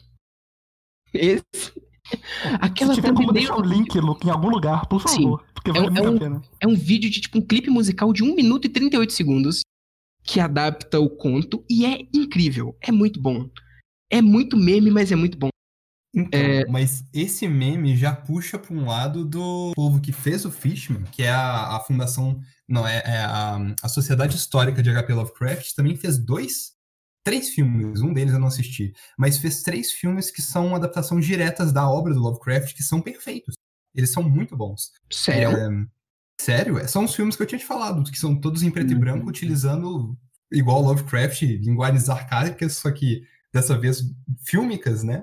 Pra poder fazer Uhum. adaptações muito bem pensadas de Lovecraft. Perfeito. Os filmes são. Chamado de Cthulhu. Quais são os outros dois? São é, Chamado de Cthulhu, eles têm Dagon também, se eu não me engano, e tem é, a The Whisperer in the Darkness, que é o, o- sussurrador na escuridão, né? Aquele que sussurra na Esse. Dagon. Aham, Esse Dagon eu acho que é um. Foi meio que um pegadinha do malandro, né? Porque não é do Dagon mesmo, é do Sombra de Innsmouth. Não é? Aí você me pegou, aí eu não faço a minha Foi esse que você não viu? Esse é o exatamente o que eu não vi. Dos três, é o único que você não viu. Foda. Eu acho que eu li em algum lugar que esse filme ele chama Dagon, mas na verdade ele é uma adaptação da Sombra de Innsmouth. Perdão, É. acho que eu estou plenamente é, equivocado aqui. É Shoggoth on the Roof, que é o filme, o, o terceiro filme que eles têm. Ahn, mas eles têm uma pegada muito diferenciada, que é utilizar, por exemplo, no caso do Cthulhu, eles pegam é, expressionismo alemão. Eles pegam, tipo, é, cinema antigo para dar essa estranheza que o Lovecraft dava com a, a linguagem dos textos dele. Ahn, com The Whisperer in the, Dark, in the Darkness, né? é, eles dão um quê de terror clássico americano, meio Drácula, coisa do tipo. É, e, e eles usam essa, essa, essa diferença do que a gente está acostumado hoje com é, o que seria Lovecraft, o que seria o que ele está propondo de tanto tempo atrás, e funciona muito bem, por mais que é literal igual a cor que vê no espaço, só que de uma forma muito mais criativa, eu acho. Tá aí. Uhum. Outra recomendação também. É, algo que eu queria falar, até um pouco antes, mas vocês acabaram puxando as recomendações, é que atualmente, ah, na verdade desde antes, mas agora isso tá sendo muito puxado, ah, horror cósmico e a vida do Lovecraft de forma geral e os pensamentos dele vão muito para um lado do niilismo. Essa, essa é, parte do horror cósmico da humanidade sendo é, sendo não, é, se vendo como muito, muito, muito ínfima e, e pequena em relação a coisas gigantescas que estão além da compreensão dela e como as coisas, é, as pessoas, ah, ah, ah, caramba, que foi isso? Quebrou. Eu quebrei, eu quebrei, desculpa. É, como a humanidade não, não importa no- nesse escopo geral, é, que é muito presente, além desse pessimismo que o, que o próprio Lovecraft mesmo tinha, é muito relacionado com o, com o niilismo, já era relacionado com o niilismo na época que o, que o Lovecraft escrevia e que os contos eram feitos. Mas agora, isso voltou muito mais. Eu acho que esse, pelo menos, é um dos, dos fatores bem importantes para que Lovecraft seja uma coisa tão grande na cultura pop e porque muita gente desse meio pop nerd conhece, tá conhecendo bastante Lovecraft porque meio que tem uma moda, pelo menos ah, de 2010 para cá, talvez não tanto nesses últimos anos, mas ainda assim nessa década é, tem uma moda grande de, de niilismo. Então as pessoas costumam associar muito o Lovecraft a esse niilismo e por isso e por isso de certa forma voltou. Inclusive, o maior símbolo do niilismo atualmente, que é Rick and Morty. Quem aparece na abertura de Rick and Morty? Ele mesmo. Ele mesmo. Cthulhu. O brabo, Então? o famoso. Uhum. Doido pra O esse tá episódio. muito forte atualmente. Eu também, porra, vai ser o melhor episódio quando tiver. Vai ter? Tá aí. Não, Tem que ter, porra. Todas as paradas da abertura já aparecem. eu acho que não. Eu, eu acho que. Sei lá.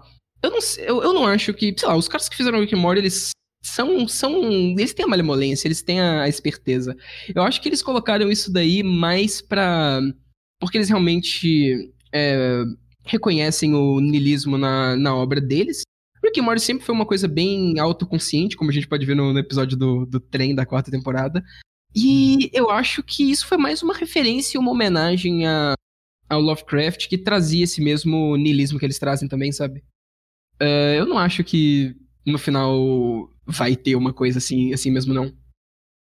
Ah, eu Caralho. espero muito que tenha, porque alguém tem que quebrar South Park, mano. Alguém tem que bater South Park, porque eu não aguento mais aquilo. mano. Ninguém aguenta mais. Ninguém aguenta mais. Mas eu agradeço porque eu conheci o Lovecraft por causa de South Park, por causa que eu vi aquele episódio e ele, ele reprisava. Todo dia passava aquela porra daquele episódio. Aí eu falava, mano, o que é um cachorro? Ah, Aí eu fui pesquisar e descobri um universo gigante. Oh, mas é, eu também conheci. Não, foi- eu não lembro como eu conheci, mas eu também conheci primeiro o Cthulhu. E o Cthulhu Mitos, o universo dele no geral, e depois eu fui pesquisar e descobri que era do Lovecraft. Eu, nossa, eu ficava muito louco pesquisando sobre esses negócios antes. Eu ficava, caralho, É muito foda. doido, muito foda. Aham. E, mas então, essa parte é interessante falar, porque eu não sei se vocês concordam, eu queria deixar isso aqui. Ahn, essas, esses, essas referências de Lovecraft muitas vezes, é, assim, atualmente, é, são usadas só como referência mesmo, sabe? Como de uma maneira talvez mais é, leviana, sem tanta, assim, sem realmente tentar puxar uma coisa do horror cósmico eles só são, são muito usados pela, pelo fator cultura pop, pelo fator referenciar essa, essa, essa mitologia que ficou famosa mesmo. E não, assim, realmente tentando, tentando colocar alguma coisa que, que existia no horror cósmico pra, na obra que ela tá, sendo, que, que tá fazendo referência. Quando as, as obras atualmente pegam coisas diretamente do Lovecraft, do contos do Lovecraft, eles pegam mais por referência. Não Uhum. eles não têm tanta presunção de criar uma história baseada em. Quando a pessoa tem essa, essa, esse objetivo, eles costumam só pegar a ideia geral e a estética e fazer uma coisa original. Como foi o caso, mais ou menos, de Lovecraft Country, né? A série e o livro também, né? Que você pega só, tipo, o universo do Lovecraft, mas traz ideias bem originais sobre hum, o outro lado da moeda, né? Eu acho. Sim, eu concordo Bernardo, o que, que, eu já ia falar que, de que que, de que é Lovecraft? isso? Eu, eu- não, eu ainda ia falar exatamente... Caralho, o Pedro tá... Presente, onipotente, tudo, né? Mas eu É, porra. ia falar exatamente isso, que, tipo assim, Lovecraft Country ainda te dá o, o, o bait, né? No inicinho, aquela porra daqueles bando de cachorro pra tudo quanto é lado. Uma guerra cabulosa, você fala, nu, velho, eu vou ver um negócio que eu nunca imaginei que eu ia ver. Finalmente eu vou ver a porra bem feita. Aí depois continua a série, né? Ô, Luca, mas tipo assim, eu não, sei- eu, eu não sei, tipo... Quando eu comecei a assistir a série, ela me trouxe uma vibe muito diferente do que, do que ela segue, tá ligado? Então, tipo aqui, aquela, aquela questão toda dos negros e daquilo, daquela luta racial e sobre os costumes deles, dararara. aí do nada você começa espaço, horror, cósmico, pá, pá, pum. Aí você fica tipo. Eu custei um pouco a, a engolir a premissa, tanto do livro quanto da Aham. série, sabe? Eu fiquei meio tipo assim. Tá. Mas não. Não tá legal. Ele- eles tentam mostrar muita coisa sem, sem, sei lá. Eu acho que eu acho que alimenta muito de Lovecraft, só que mais usa como um propulsor do que como um tema. Sim, só te joga lá. Ele te joga nesse mundo. Eu acho que não deu tanto certo. Eu acho que o final da série é também não não tem não tem sucesso. Eu acho que ele tem ah, uma, uma falha de entregar um horror cósmico, é, de entregar essa é, esse medo face ao que está acontecendo, a magia, que é algo inesperado e absurdo. É, o único episódio que eu senti que teve algum horror cósmico foi o episódio que a menina está sendo perseguida por aquela maldição. É, aquilo, aquilo fez sentido, aquilo, aquilo funcionou, mas de resto a série é, é light. É como o Pedro estava falando do outro escritor que, que seguiu Lovecraft. Qual é o nome dele mesmo, Pedro?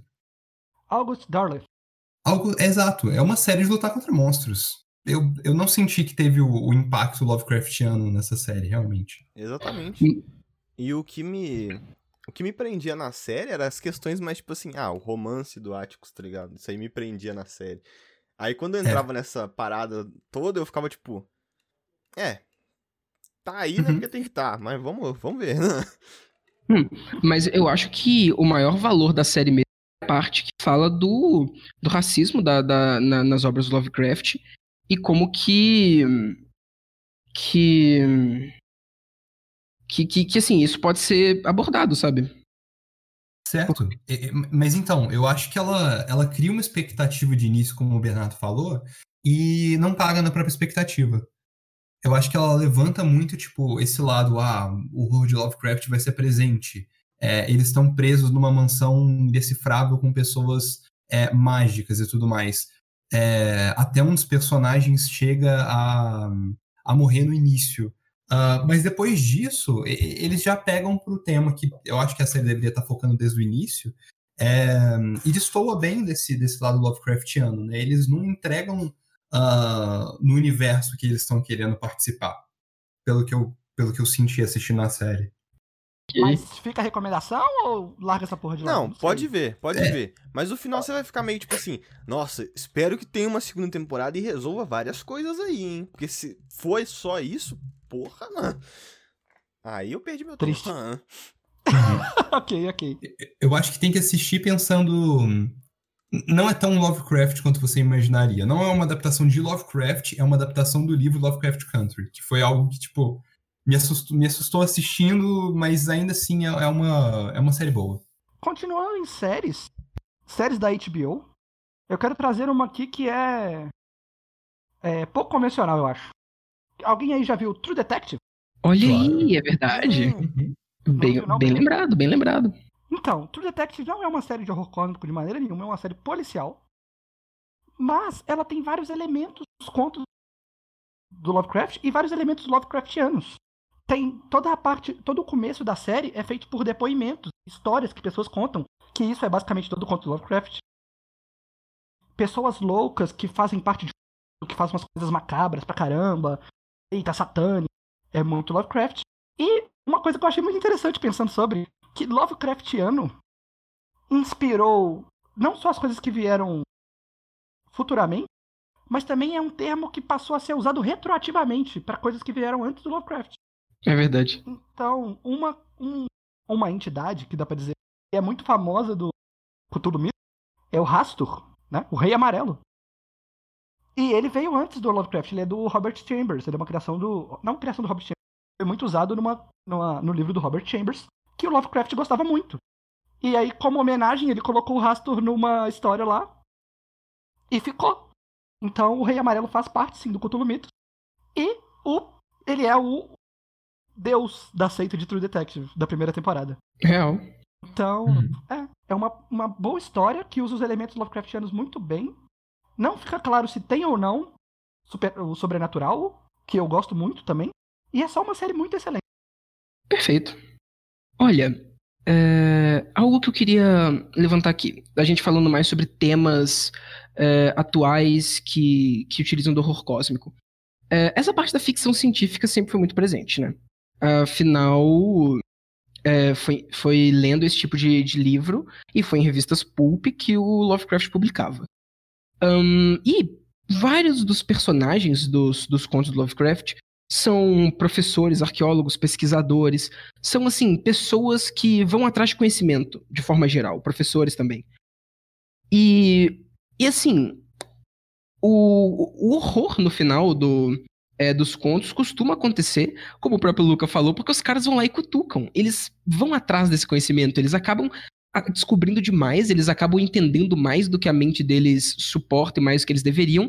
E é dessa parte que vem a loucura e que vem a, a tragédia que normalmente acontece no final. Uhum. E aí. Isso é... é... o que abre o chamado de Cthulhu, né? O conto. É uma Sim, das frases que eu mais gostei de Lovecraft e é muito boa essa frase, e ele estava ciente disso quando ele escreveu. Uhum.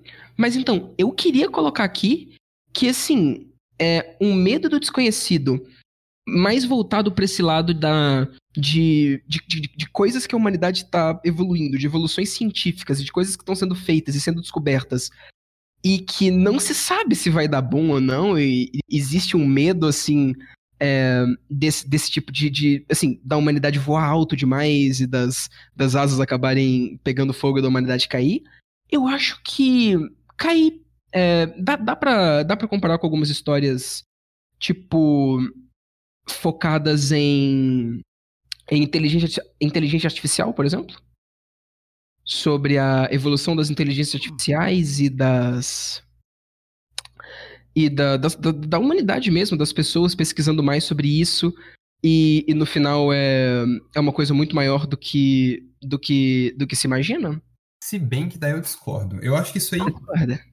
puxa pro lado do, do Asimov, né? O Asimov tem essa, essa criação do é, da vida de onde não tem vida. O Lovecraft, eu acho que ele é muito de carne e osso, sabe? Ele é, ele é reanimator, por exemplo, que é a ciência atravessando os limites da natureza, não é, não expandindo o que existe para tipo um- uma área meio robótica, Ah, sabe? válido, válido, válido. Ah, mas eu acho que, tipo, o medo de uma inteligência artificial ficar tão complexa que ela passa a ter ciência e o que, que ela vai fazer quando ela tiver essa ciência é um medo muito Lovecraftiano. O, a defi- temática é não. Lovecraftiano, com Sim, é. certeza. É, é, mas é o que eu tô falando, a temática é, é, tipo, é, é usado do, é usado do horror cósmico pra trabalhar numa temática diferente. Era disso que eu tava querendo dizer. E Uhum. é, é, o Pedro conseguiu falar melhor do que eu consegui expressar o que, que eu tava querendo dizer. Obrigado, Mas eu concordo, sim. É, Pedro tudo rindinho. O Pedro, você quer falar do do outro lado ainda? Que a gente já falou muito de dessa mídia cinematográfica e ainda tá, né? É, oh, Podemos vamos falar falar de. Marte. Vamos falar de coisa boa agora. Videogame. Iha! Agora eu Ah. te pergunto: Dark Souls é Lovecraft ou não? Não. Não. Apesar de ser altamente influenciado. Oi, Pedro? É, Bloodborne a gente pode falar. Bloodborne, Bloodborne? é. Bloodborne é uma das melhores adaptações Lovecraftianas que eu já consumi na minha vida. Olha, Por quê? é, só, só antes de você começar aqui, que, assim, tudo bem que a gente tá no, no, no, no podcast, não tem como fazer isso, mas eu não gostaria de receber spoilers. É, é demais pedir isso? Não sei. Não, eu não vou dar spoiler. Foda-se, vai, continua. É, vai ter um pouquinho, mas Aham. não vai ser tão grande, não. Que Por que eu vou tristeza que eu não joguei Bloodborne ainda. Vai lá. O PlayStation é caro. É, o que Bloodborne é, é uma homenagem a esse horror é, Lovecraftiano. Porque o Lovecraft, de certa forma, principalmente no começo, ele é meio gótico, né? Ele tem uma vibe gótica. Tem um Sim. conto dele que chama é, O Cão de Caça, que é totalmente gótico. Então, Bloodborne é uma homenagem a esse terror gótico, os clássicos, o lobisomem, vampiro, Frankenstein, Dr. Jekyll e Mr. Hyde. Só que aí ele vai escalando de uma maneira tão legal, coisas estranhas acontecendo, e vira no final uma homenagem ao Lovecraft de uma maneira geral, não só o horror cósmico. Bloodborne ele faz um trabalho muito bom de colocar vários conceitos parecidos com o do, do- dos contos do Lovecraft, né? Tem um tem meio que seres análogos. Tem um lá que é a cor que veio do espaço, tem um lá que é inspirado no Cthulhu. Tem vários desses assim, não são diretamente, claro. Mas eles são usados de uma maneira muito inteligente e por ser uma mídia interativa, é muito bem feito. E o, o efeito que isso causa é muito bom mesmo. De você ir fazendo, é, encaixando as peças certinho. é, e tudo passa a fazer sentido na sua cabeça ou não, dependendo aí de como que você joga. Olha, Pedro, Mas eu sou uma pessoa muito fã de Dark Souls, do Miyazaki e tudo mais, mas assim, até agora o que você falou tá parecendo muito mais uma, uma referência, uma homenagem. Usa conceitos de horror cósmico mesmo. Assim, se se você quiser ir pro lado de spoiler, eu não me importaria, porque eu tô curioso pra, pra, pra saber disso agora, mas vamos lá, olha, quero entender. não precisa. Não, não, não vou pra spoiler, não. Pode deixar. Ok, tudo bem. Certamente é uma, uma homenagem mais em design, uma homenagem mais visual, uma homenagem mais ao estilo todo do que ao horror cósmico em si. Até porque é um videogame e a principal diferença desse jogo para outros contos é que o jogador, tal qual Dark Souls, fica muito forte. Você vai É. evoluir, você vai ficar forte. Então, Você é um vai dar horror porrada no Cthulhu, onde- coisa que, né, dar porrada Exato. no Cthulhu não, não é uma coisa comum. Nunca é legal isso. Uhum. Geralmente não é legal isso, costuma ficar meio bosta. Mas. É. O. O interessante do Bloodborne é que, mesmo com você ficando super forte, você sendo um caçador fodão, caçando os bichos tudo, você sempre fica meio com medo do que, que vai vir. Ele conseguir te dar medo, mesmo você sendo uma criatura tão forte, né? Mesmo você sendo um caçador, é uma coisa de, digna de, de elogios. Ele consegue fazer você sentir medo, sendo que você é o protagonista de um videogame. Tem inimigos mais pro final do jogo que só de você olhar pra eles, você já perde, tipo, 90% da sua vida. Cara, ok, né? É, É sério? sério, tô falando sério. Foda, ok, não sabia disso. Mecânica, Aham, mecânicas do jogo vão contribuindo pra fazer você ficar com medo das coisas que estão acontecendo. É, é bem Tem divertido. um, tem um negócio de pontos de alguma coisa, de quê? De, tipo, você vai conhecendo mais. insight, Que chama discernimento. Tá aí, Isso- isso. Uhum. Toda vez que você entra em contato com algo sobrenatural, algo de outros planos de existência, você vai adquirindo pontos de discernimento. E quanto mais você vai acumulando pontos de discernimento, você passa a perceber no mundo coisas que você não percebia antes. E a sua perspectiva vai mudando, como você estivesse ganhando conhecimento mesmo do, do, do oculto. Então. Eu não vou dar spoiler aqui, porque são vários momentos legais, mas o mundo vai literalmente mudando de acordo com que você vai se aprofundando mais nos mitos, assim. Mas, ô, achei foda. Aí você já começou a me convencer mais. Achei, Nossa, achei foda. Achei muito foda. Inclusive, acabar aqui, eu vou começar a ver gameplay dessa porra aí. Assim, eu vou jogar porque eu não sou digno o suficiente pra jogar esse jogo. Mas eu vou ver a gameplay. Mas daí eu te pergunto, Pedro, você acha que essa característica de deixar o jogo mais, é, mais difícil traz mais esse sentimento do horror cósmico? Você acha que é isso que, que causa um pouco? Não, não traz do horror cósmico é, também. O que traz horror cósmico. Caralho, pera. Não traz tanto horror cósmico especificamente. O que traz horror cósmico pra esse jogo são a temática e o design das coisas, dos lugares e dos ambientes que você frequenta. O... A dificuldade só serve pra te deixar com mais medo. Não necessariamente cósmico, só medo, puro e simples. Válido. É, porque assim, o horror cósmico de você ficar com medo de uma coisa. É, assim, que normalmente não vai te atacar de cara em um jogo é uma coisa muito difícil. Sim. Aí eu já não sei o quanto que. que dá pra fazer isso de verdade. O que eu ia citar aqui, e que tem muito a ver com o que você falou, era o Darkest Dungeon, mas vai, termina de falar aí. Sim, eu vou falar só que tem uma coisa só que foi o momento, o momento mais horror cósmico pra mim do jogo, que é toda a mecânica do frenesi. Porque, Vitor, você tá acostumado com Dark Souls, você sabe que tem aquelas barrinhas lá que são coisas que vão te fuder eventualmente, tipo curse, tipo vários envenenamentos aí e tal. Sangramento e tal, ok. Sangramento, exato. No Bloodborne tem um que chama frenesi. E o jogo não te explica o que que é, ele só acontece. E você fica fudido. E você tem que ficar, caralho, o que que tá acontecendo? Eu não tô entendendo o que que tá acontecendo. E eu só tô me fudendo. Isso é muito horror cósmico, isso me deu um medo Tá. horror cósmico mesmo. Tá, isso é legal. Isso é Aham. legal. Eu ia falar aqui do Darkest Dungeon. Ele, assim, foi. É bem o que você falou do Bloodborne também. Em design e em, e em proposta, na história mesmo. É, é, assim, referência muito direta, sabe? É, é um RPG. É um RPG pra. Pra PC, eu acho que tem pra console também. É, em turnos, meio roguelike, em que você faz um time e vai na. e, e vai é, enfrentar criaturas absurdas se, que foram despertas por um, por um aristocrata aí que mexeu com conhecimentos antigos que ele não deveria. E todo o design das criaturas, do jeito que elas surgiram, de serem cósmicas e absurdas assim, tem muita referência às obras do Lovecraft. Tem uma DLC que chama The Color of Madness, que é assim, 100% baseada na cor que veio do espaço. E para esse lado, ele referencia muito e também pro lado que você falou do Bloodborne, de de, de ser uma coisa muito difícil e de, assim, demonstrar que você é meio impotente perto de, de criaturas tão absurdas e tão gigantescas e incompreensíveis. Não dá esse sentimento de, de, de, de assim, vazio no jogador, mas dá um desespero absurdo porque esse sentimento tá nos personagens, a partir da mecânica de sanidade que tem. Que mais Uhum. importante do que a vida dos personagens é a sanidade e combatendo combatendo criaturas, ficando no escuro, ficando na- nas dungeons por muito tempo, é, é, perdendo recurso, acaba desenvolvendo insanidades nos personagens. Eles acabam é, ficando mais. é, cada vez mais insanos, e, e chega um momento que eles podem só.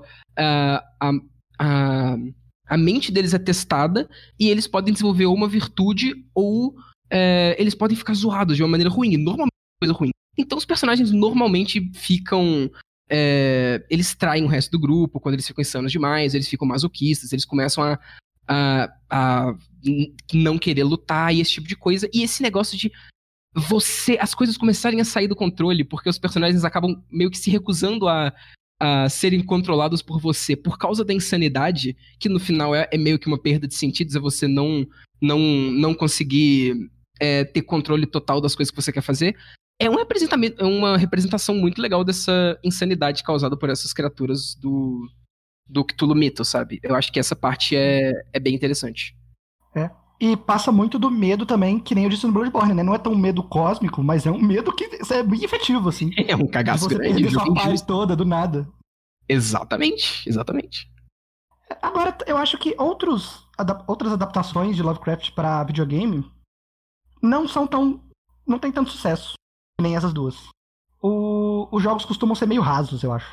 Aham. Tem adaptações mais diretas, né? Tipo Call of Cthulhu mesmo e tal, mas realmente elas, elas assim, dá um medinho por uma antecipação de uma criatura que pode aparecer e tal, mas não é nada tão tão interessante quanto os que a gente falou aqui, mesmo tentando ser mais diretos e referenciando assim, realmente adaptando contos e deixando claro que é Lovecraft, sabe? Acabam realmente não sendo tão interessantes. Mas aí certeza. eu vou, eu vou ter que propor aqui uma coisa que eu já comentei com vocês, é que o Vitor é, está- esteve jogando muito ultimamente Pathologic. Você acha que tem Olha alguma, é, alguma inserção nesse universo, alguma, ao menos referência ao, ao universo do Lovecraft, ou funciona numa mesma é, vibração que o mundo do Lovecraft? Olha, primeiramente, eu queria colocar aqui que eu ainda quero fazer um podcast sobre Pathologic 2. Primeiramente. Então não, não vamos falar tanto. Mas, olha, no início eu não, ta, eu não tava relacionando muito, porque ele não, ele não referencia tão diretamente por meio da, da imagem, do design, igual o Bloodborne ou Darkest Dungeon. Mas quanto mais vocês foram falando, e por eu estar jogando por agora também, quando a gente se preparava pro podcast, eu fui percebendo que sim. E talvez a parte do horror cósmico, do medo do desconhecido, de você não entender uma coisa e ficar com medo dela. Eu vou falar pra vocês que eu acho que o Pathologic 2 é, é o que eu mais me senti assim. Porque o, o Bloodborne e o, e o Darkest Dungeon, eles têm essas referências do horror cósmico, mas não tem o cerne do horror cósmico em si. O Pathologic 2, tentar entender aquela doença que tá assolando a cidade, que não é só uma doença, que é quase uma coisa viva, tentar entender o que que ela é, e o que que ela significa e tentar ligar as, as, as peças de tudo que tá acontecendo pra você tentar achar a cura dela. E é um inimigo gigantesco e que você não entende e que é uma coisa muito maior e que tem a ver com uma coisa que o Lovecraft costuma fazer bastante, é, muito associada à xenofobia dele também, associar esse tipo de criatura a um culto de uma, de uma civilização antiga e normalmente tribal, muitas vezes vinda da África. Não é, não é esse o caso do jogo, mas também a doença é associada a uma aos Kin, né, que é uma que é uma, uma tribo bem druídrica e bem é, bem indígena mesmo. Então, é, tem bastante disso, na verdade. Eu cada vez mais fui fui associando isso e fui ficando com medo real de não conseguir entender o que, que é isso, de ficar tentando entender freneticamente, porque eu tenho que achar uma forma de resolver isso, mas quase que é, não existe. Assim, você tem que ir para um lado muito fora da realidade humana para conseguir começar a entender o que, que é essa doença e o que, que ela tá fazendo e quais são os objetivos dela, que assim, é uma doença com objetivos e você e você não sabe quais são eles. É, e você tem que achar isso, é, esse tipo de coisa para poder resolver o problema. É definitivamente uma, uma, uma coisa que eu me senti, enquanto eu jogava, próximo do sentimento que eu me senti lendo os contos do, do Lovecraft e vendo outras coisas de horror cósmico. Então Além tá aí. de ter essa, essa característica só da, de ser inevitável, né? Acontece e é isso. Tem muitos, muitos momentos do jogo que personagens morrem só por morrer mesmo. E é isso aí. vida tem dessas, amigo. Vai, vai em frente e continua. O jogo é assim. Exatamente. Olha, é, tem mais alguma coisa que, que vocês querem recomendar ou que vocês querem falar? Porque eu tenho uma coisa que eu acho que dá pra fechar aqui. É, Eu quero puxar um pouco de quadrinhos porque eu gosto muito dessa mídia.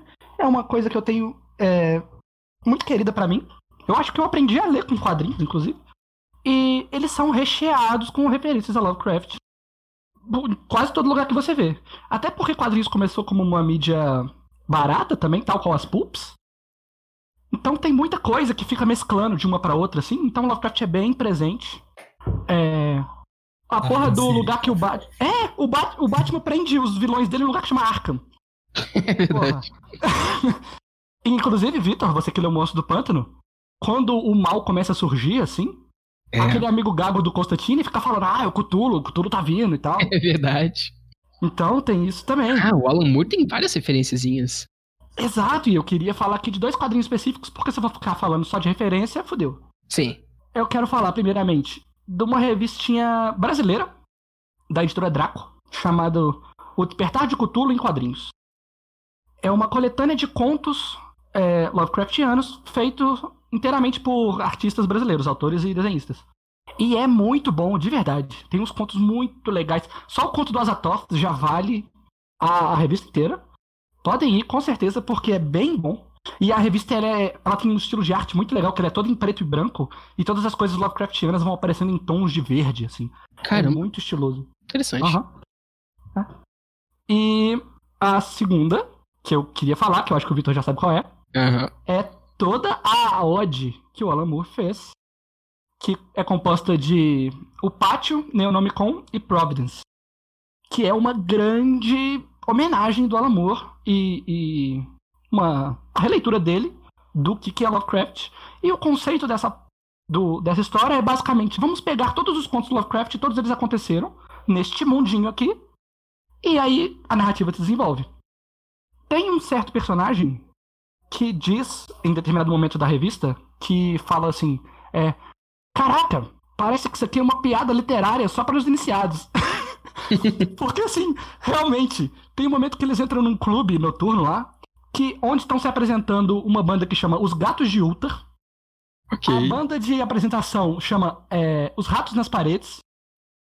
Eles estão cantando uma música que chama A Música de Eric Zan e A Coisa na Soleira da Porta, que são as músicas que eles estão tocando. E Ok. o nome da, da vocalista principal é Randolph Carter.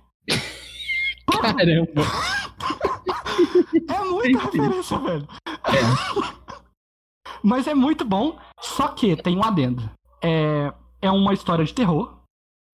E diferente do Lovecraft, o Alan Moore ele não tem é, escrúpulos com colocar coisas sexuais na- nas obras dele. Então, se você tiver problema com é, violência sexual ou esse tipo de coisa assim, porque é bem pesado, é bem gráfico, então fica aí o aviso. Se isso não for a sua praia, não vai ver. Mas se você não se incomodar tanto por isso, pode ir porque é excelente. Tá, eu posso fechar aqui com uma coisa então? Pode, claro. Assim, é, tem uma coisa que é claramente adaptada de, de Lovecraft e que não é em nenhuma dessas falou. É um jogo, mas não é um jogo eletrônico. E que, assim, é meio que já é consenso de que é isso aí, é Lovecraft, é legal e tudo mais. Mas eu queria perguntar pra vocês se vocês acham que como é que ele funciona bem, que é o próprio RPG de mesa do Call of Cthulhu. Exato. Estava esperando esse momento. É. Aham. O que, que vocês acham? Eu vou dizer um negócio. Se alguém não gosta de jogar RPG, mas quer assistir uma- uma- um, um RPG de Call of Cthulhu, assista um filme The Void. é, é praticamente um Call of Cthulhu é, feito na tela. É incrível. É muito bom mesmo. Mas o, o RPG de Call of Cthulhu é, é uma boa forma de entrar no universo Lovecraft. É realmente muito, muito bom. Eu Definitivamente. acho que. Hum. Eu adoro o, o, o RPG, eu gosto muito de jogar. Só que por ser os leitores que criam as histórias dele e por conta dos monstros estarem com fichas e tal, eu sinto que tende a ir pra um lado mais do August Darleth, que eu tinha comentado mais cedo. Hum. De ser só porrada de monstro e acabou. Mas os monstros são tão absurdos e o negócio te. Assim, e os personagens são tão fodidos que, assim, quase não dá pra dar porrada nos bichos, pô. Eu não, não sei se vai. Assim, sei lá. É verdade, É, no quase não dá. É. Mas tende a ficar mais físico. Assim, eu acho. Olha, eu gosto muito do esforço que os. Que, o, que as pessoas que fizeram esse RPG têm de tentar colocar muitos elementos de horror cósmico dentro disso e tentar realmente colocar, colocar eles em regra pra meio que Pra incentivar de verdade as pessoas que estão jogando a gente, então, isso aqui é pra ser um negócio um negócio que vocês não vão lutar tanto, que vai ser muita investigação e que é, insanidade e que o oculto e que esse tipo de coisa vai ser presente, vai ser um perigo tanto quanto é, é, perigos físicos mesmo. Então eu, eu gosto da quantidade de regra que tem sobre insanidade, sobre pontos de insanidade, sobre malezas mentais, sobre esse tipo de coisa. Exatamente porque a proposta é para ser assim, então vamos fazer isso aqui virar regra e não só parte da interpretação para tentar fazer com que as pessoas vão para esse lado. Eu acho isso legal. Eu também acho muito legal. Incentiva bastante. É um ótimo RPG para começar a interpretar mesmo. Sim. Mas agora, se vai ter presença de horror cósmico de verdade, assim, no, na questão do, dos jogadores, é, como é que eles vão reagir a tudo, depende do mestre também, né? Depende de o quão ele consegue não descrever as criaturas. Exato. Esse é o perigo. Esse é o perigo. Mas outra coisa que é relacionada aí com Cthulhu é o Nerdcast de Cthulhu. Ah, Me recusa a falar Não, disso. Não, não. Uh-uh. pelo amor de Deus. Se falar, eu vou cortar, porque eu tô editando. Eu tô no hype. Eu tô no hype há dois anos já e eu quero Eu muito também. Eu tô muito no hype, mas eu tô com hype na raiva. Eu tô na. Assim, não, provavelmente não vai ficar ruim, mas eu tô na força. Não, não, provavelmente não. Os caras demoraram tempo pra caramba e lançaram junto com o financiamento coletivo. Por mais que eu tenha essas críticas, eu gosto tanto do, Eu do, gosto do. Nerdcast RPG de forma geral. Então eu vou, eu vou ver de qualquer forma. Mas. É isso aí. Não, isso- E é, é bom também, é bem, é bem feito. Por mais que o ódio ainda continua por trás. É, eu acho que traz, traz essa. Pra quem quer jogar o RPG do Cthulhu, como, como é pra vários RPGs, ao menos tipo, eu fui introduzido a RPGs por conta do Nerdcast. Ahn, é uma boa introdução de como. É um how to do, né? Um, um guiazinho de como fazer. Uhum. Eu acho que é isso, né? Eu acho que a gente já falou obra suficiente. Se você não quer consumir Lovecraft especificamente, você pode ir pra todas essas que a gente tá falando aqui.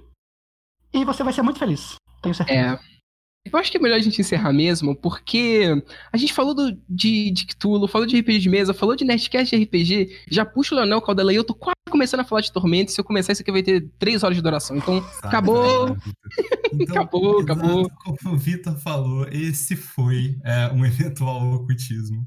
Ahn, o nosso próximo episódio vai continuar a conversa do, do HP Lovecraft, mas puxando mais para um lado das obras dele, do horror cósmico, seguido por um terceiro episódio ah, sobre Dream Cycle. Ah, Ah. rapidinho.